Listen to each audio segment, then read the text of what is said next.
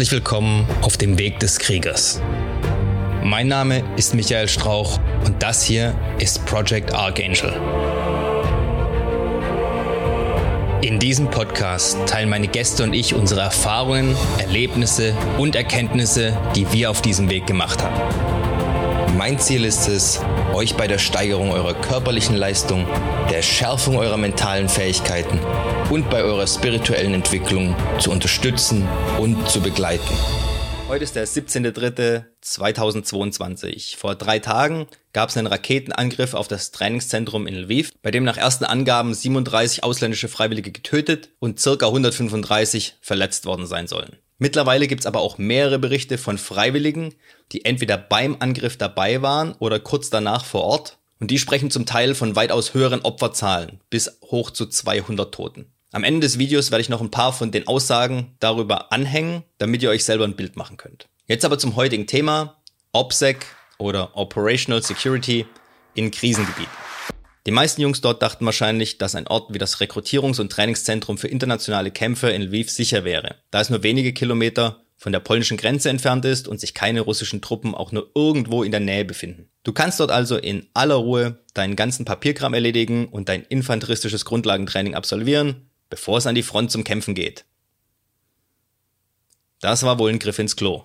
Dummerweise kämpft man da unten nicht gegen einen Haufen Ziegenhirten in Flipflops, sondern gegen eine Supermacht, die auch eine richtige Luftwaffe besitzt. Also neben Drohnen, Langstreckenraketen, Spionagesatelliten und nicht zu vergessen eins der besten Spionagenetzwerke der Welt. Ich meine, ich bin jetzt kein Insider, aber so ist der KGB und seine Nachfolgeorganisationen von den Medien in den letzten 40 Jahren dargestellt worden. Und so haben die Russen sich entschieden, das Ding mit Raketen zu beschießen. Es gibt verschiedene Berichte darüber, ob es jetzt Cruise Missiles waren oder ein Luftangriff, aber das Ergebnis ist dasselbe. Hier mal ein paar Punkte, über die ihr nachdenken solltet. Sun Tzu beschreibt in seinem Buch Die Kunst des Krieges, dass der Erfolg im Gefecht darauf basiert, wie gut die eigenen Informationen über den Gegner sind und wie gut es einem selbst gelingt, den Gegner zu täuschen. Ein militärischer Führer muss immer davon ausgehen, dass er vom Feind beobachtet wird. Allein schon durch den ganzen Medienhype um die freiwilligen Kämpfer sind die Jungs zu einer riesigen Zielscheibe geworden. Und da ist es egal, ob es der Ukraine überhaupt irgendeinen militärischen Mehrwert bringt, sondern da genügt schon ihr Potenzial als Propagandawerkzeug. Und zwar für beide Seiten. Für die Ukraine sind sie ein Zeichen internationaler Unterstützung, ein Zeichen dafür, dass sie die Guten sind und dass auch alle anderen so sehen. Und die internationalen Freiwilligen sind natürlich zum größten Teils ehemalige Soldaten oder sogar Spezialkräfte. Alle sind hochmotiviert. Die russische Seite dagegen bezeichnet erstmal alle als Söldner, für die keine Genfer Konventionen gelten. Und die Ukraine benutzt sie entweder nur als Kanonenfutter oder sind sowieso alles Kriegsverbrecher. Jetzt aber mal kurz was zu den Möglichkeiten,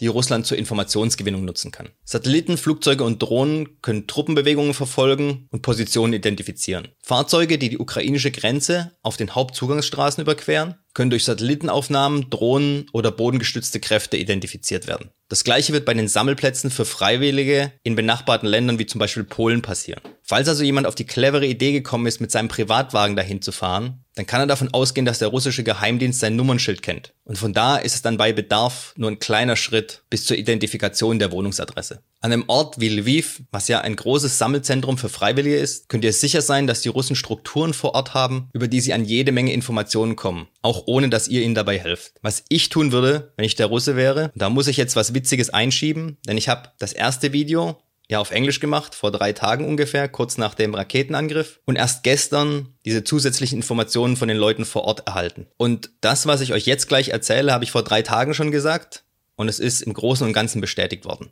Also hört's euch gut an. Was würde ich machen, wenn ich der Russe wäre? Als erstes würde ich prorussische Sympathisanten aus der näheren Umgebung rekrutieren, die mich mit regelmäßigen Informationen und Bildern darüber versorgen, was in der Umgebung allgemein so passiert. Insbesondere, wenn irgendwas Ungewöhnliches vorgeht. Wie zum Beispiel größere Truppenbewegungen oder Lieferungen von militärischem Gerät. Als zweites würde ich einige Agenten mit falschen Pässen versorgen und die als Freiwillige einschleusen.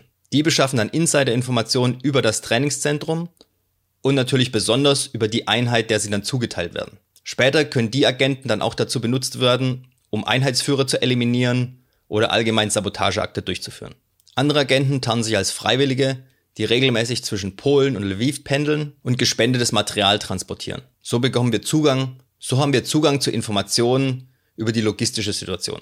Ich bezweifle stark, dass die Ukraine dort momentan Sicherheitsüberprüfung auf einem Niveau durchführt, das gut genug ist, um russische Agenten zu enttarnen. So, und jetzt überlegt euch mal, wie leicht jemand da unten an private Informationen über diese ganzen freiwilligen Kämpfer kommt.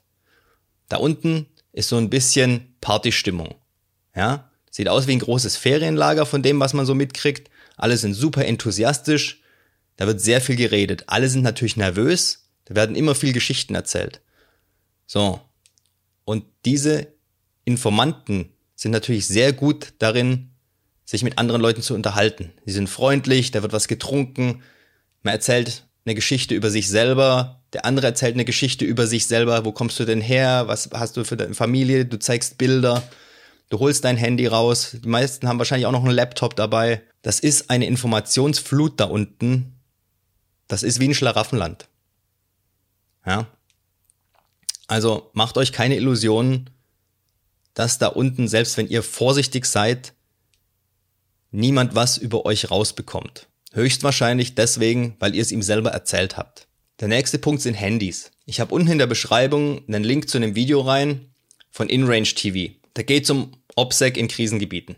Schaut euch das unbedingt an, wenn ihr von sowas keine Ahnung habt. Es sind zwar nur Grundlagen, aber es ist gut investierte Zeit. Ich mach's kurz, lasst euer Handy zu Hause. Falls ihr gefangen genommen werdet, dann können die Informationen darauf benutzt werden, um eure Familie zu identifizieren und militärische Positionen aufzuklären. Während du das Ding rumträgst, kann man darüber deine Bewegungen verfolgen und dich anpeilen. Nachrichten und Gespräche können sowieso abgefangen werden. Wirklich sicher ist so ein Ding nur, wenn der Akku abgenommen worden ist. Und selbst dann würde ich da mein Leben nicht drauf verwetten. Ach bei den meisten Handys kann man die Akkus ja gar nicht mehr abnehmen. Ich frage mich, warum wohl. Und nur weil ein Ort, an dem sich eure Einheit aufhält, bisher noch nicht angegriffen worden ist, bedeutet nicht, dass der Gegner eure Position nicht kennt. Vielleicht wartet er nur auf den geeigneten Zeitpunkt, um mit maximalem Effekt zuzuschlagen. Also, was es für eure Sicherheit und die militärische Wirksamkeit eurer Einheit bedeutet, wenn der Gegner eure Handys orten kann, sollte ja jetzt jedem klar sein. Aber was könnte der Feind mit euren privaten Informationen anfangen? Also, falls eure Familie identifiziert wird, könnte man denen zum Beispiel eine Nachricht schicken, dass ihr gefangen genommen worden seid. Oder man schickt Bilder von ein paar verstümmelten Leichen und sagt, ihr seid gefallen. Was aber noch viel effektiver ist, ist, dass man euch kontaktiert und euch klar macht, dass man weiß, wo eure Familie wohnt und dass man auch Leute vor Ort hat, die denen, wenn nötig, was antun können. Und man das nur so lange nicht tut, solange ihr für die Gegenseite arbeitet. Das heißt, im Prinzip die Russen regelmäßig mit militärischen Informationen versorgen, Standorte von Einheiten, Moral, Ausrüstungszustand und so weiter. Man macht euch also zu einem russischen Informanten. Und was euch passiert, wenn das rauskommt, brauche ich euch hoffentlich nicht erklären. So, jetzt sagen wir mal, ihr seht das alles ein und wollt 100% auf der sicheren Seite sein, lasst euer Handy zu Hause. Dann ist doch alles gut, oder? Ja, wenn da nicht die ganzen anderen Freiwilligen wären. Und wie viele von denen verstehen das, was ich euch gerade erklärt habe? Und sind bereit, ihr Handy wegzutun. Das würde ja heißen, nicht mehr mit der Freundin telefonieren, keine Fotos mehr machen, keine Bilder mehr ins Internet stellen, nicht mehr Mama und Papa anrufen und so weiter. Ja, genau so viele werden das machen. So, jetzt kommen wir zu den Informationen, die ich aus den anderen Quellen habe. Ich werde zu der einen oder anderen noch was sagen, während sie laufen. Hört's euch an. So, als erstes muss ich zu all diesen Quellen sagen, dass die nicht von mir überprüft worden sind. Ich kann also nicht dazu sagen, ob die authentisch sind oder nicht, das müsst jeder von euch selber entscheiden. Bei dieser ersten Quelle geht es um eine Gruppe, die kurz nach dem Einschlag von, was Sie sagen, Cruise Missiles in dem Camp waren. Jetzt, was für eine Gruppe das ist, das kann, sie wird als Recce Party bezeichnet. Das kann Recce, kann entweder der Organisations- oder der Firmenname sein, das also eine Gruppe von dieser Firma war, oder Recce Party im Sinn von Reconnaissance, also eine Aufklärungsgruppe. Waren aber wohl, äh, wie ich das unten weiterlese, Jungs, die auch überlegt haben, Leute dorthin zu schleusen, also Freiwillige dorthin zu bringen. Die sagen also auch, dass die Verwundeten- oder Todesrate viel höher ist, als äh, berichtet worden ist und dass auch eine Gruppe von ehemaligen britischen Special Forces praktisch vaporisiert wurden. Das Team hat dann nach dem Angriff mit dem ukrainischen Wehrdienstleistern gesprochen, der Wache hatte, der hatte eine Waffe, aber keine Munition Und er hat gesagt, er hat kurz vor dem Angriff jemanden in den Wald gehen sehen aus dem Camp, der einen Laptop dabei hatte. In dem Camp gab es 13 Raketeneinschläge mit direkten Treffern auf das Lagerhaus, die Küche, den Supermarkt und das Hauptquartiergebäude. Es wäre das erste Mal in dem Konflikt gewesen, dass die Russen Precision Guided Munitions, also ferngelenkte Munition benutzt haben. Und es ist ganz klar für die, dass es Insider gab, die den Russen dabei geholfen haben. In dem Camp wären circa 1500 ausländische Kämpfer gewesen von denen nur ungefähr 300 überhaupt einen vorherigen Militärdienst abgeleistet hatten und gerade mal 100 tatsächlich mal auf Operationen, also im Einsatz waren. Und von den 100 gab es nur ganz wenige, die tatsächlich Kampftruppen waren. Die Jungs hatten keine Waffen, beziehungsweise nur ähm, Small Arms, also äh, Gewehr, Pistole, aber keine Munition. Komplettes Chaos nach dem Angriff. Keiner hat äh, irgendwelche defensiven Stellungen eingenommen für den Fall, dass es einen nachfolgenden Bodenangriff gegeben hätte. In dem Camp hätte es weder Panzerabwehr noch Luftabwehrwaffen gegeben. 600 der ausländischen Freiwilligen hätten ihre Waffen weggeworfen im Prinzip und wären geflitzt. Die Gruppe sagt, sie hätte Kontakte zum ukrainischen Nachrichtendienst und deren Kontakte haben ihnen gesagt, dass die ausländischen Kämpfer massiv durch den russischen Nachrichtendienst unterwandert sind. Und zwar sind sie entweder von den Russen geschickt worden oder die Russen haben sie umgedreht, weil sie eben Kreditkartenschulden oder sonstige Druckmittel gegen sie in der Hand haben. Sie sagen weiter, dass ihre Jungs, die wohl da waren, jetzt aus der Ukraine raus sind und in Polen und dass es ihrer Ansicht nach ist, dass als Freiwilliger in die Ukraine zu gehen totale Zeitverschwendung ist. Die wären schlecht ausgerüstet, ohne irgendein nennenswerte, nennenswerte Führungskräfte und eben schwer von den Russen unterwandert. Also sie sagen, es ist im Prinzip eine Todesfalle. Und sie werden keine Leute mehr in die Ukraine schicken. So, soweit dazu. So, das ist jetzt ein anderer. Der ist anscheinend hingegangen, um dort als Medic zu helfen.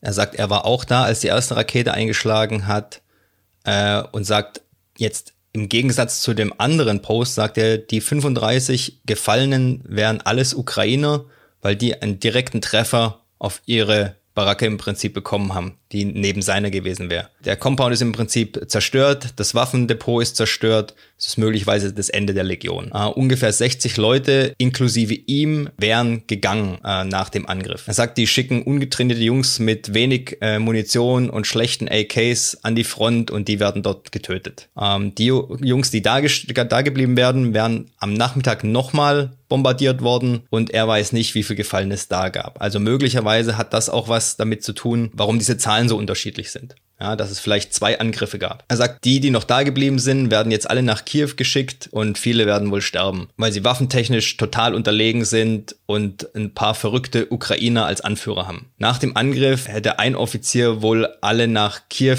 schicken wollen, um zu kämpfen. Dann sagt er noch was zur Moral. Ähm, Moral war wohl sehr gut bis heute und keiner hat gedacht, dass die äh, Base angegriffen werden würde weil sie so nah an Polen ist. Aber sie hätten auch kein, es wäre kein Warnsystem losgegangen, um vor dem Luftangriff zu warnen, obwohl es über die ganze Base verteilt Alarmsysteme gibt.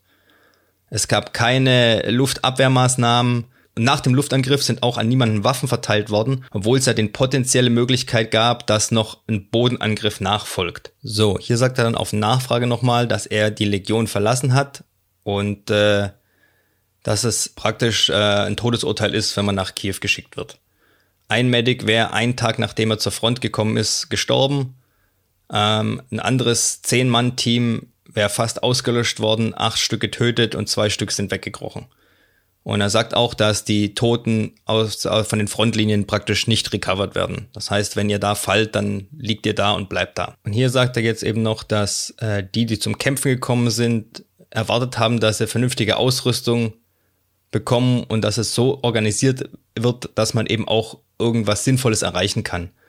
Aber nach der Shitshow heute sagt er, dass das wohl viele verstanden haben, dass das nicht der Fall ist. Es gab wohl Gerüchte, dass es äh, russische Fallschirmjäger außerhalb der Base gab und selbst dann haben die Leute keine, keine Waffen oder Munition bekommen. Und ein paar ehemalige äh, Special Forces Jungs sind dann wohl in die Waffenkammer eingebrochen und haben sich rausgeholt, was sie wollten, weil sie keine Lust haben, äh, überrannt zu werden, ohne sich verteidigen zu können. Und hier im letzten Post sagt er eben nochmal, dass diese 180 wohl russische Propaganda sind, also die 180 Gefallenen, aber dass es eben äh, seine Meinung und sogar die von ähm, verschiedenen Special Forces äh, Operatoren aus verschiedenen Ländern, die auch gegangen sind, ähm, die Meinung ist, dass es einfach zu riskant ist, dass es kein fairer Kampf ist. Das hätten sie sich eigentlich vorher überlegen können. Ich weiß jetzt nicht, wie sie da drauf kommen. Aber dass ihnen jetzt eben klar geworden ist, dass es da eine Luftwaffe gibt und äh, Cruise Missiles und so weiter und dass das so mit der Organisation da unten als Freiwilliger keinen Sinn macht. Also da wird man nichts Vernünftiges erreichen. Also wie gesagt, denkt dran, das sind alles ähm, nur Sachen aus dem Internet, da kann ja jeder schreiben, was er will. Ähm, jetzt als nächstes gibt's noch ein Video von jemandem, der aus äh, Lviv praktisch geflohen ist, ist leider auf Englisch. Was heißt leider? Englisch müsst ihr können, wenn ihr in dem Bereich irgendwas reisen wollt, ja. Also wenn ihr, wenn ihr den Kameraden, der spricht wirklich deutlich, wenn ihr nicht versteht, was er erzählt, dann habt ihr da unten auch gar nichts verloren. Wirklich nicht. Hört's euch an. Ich habe es mir angehört, mehrfach.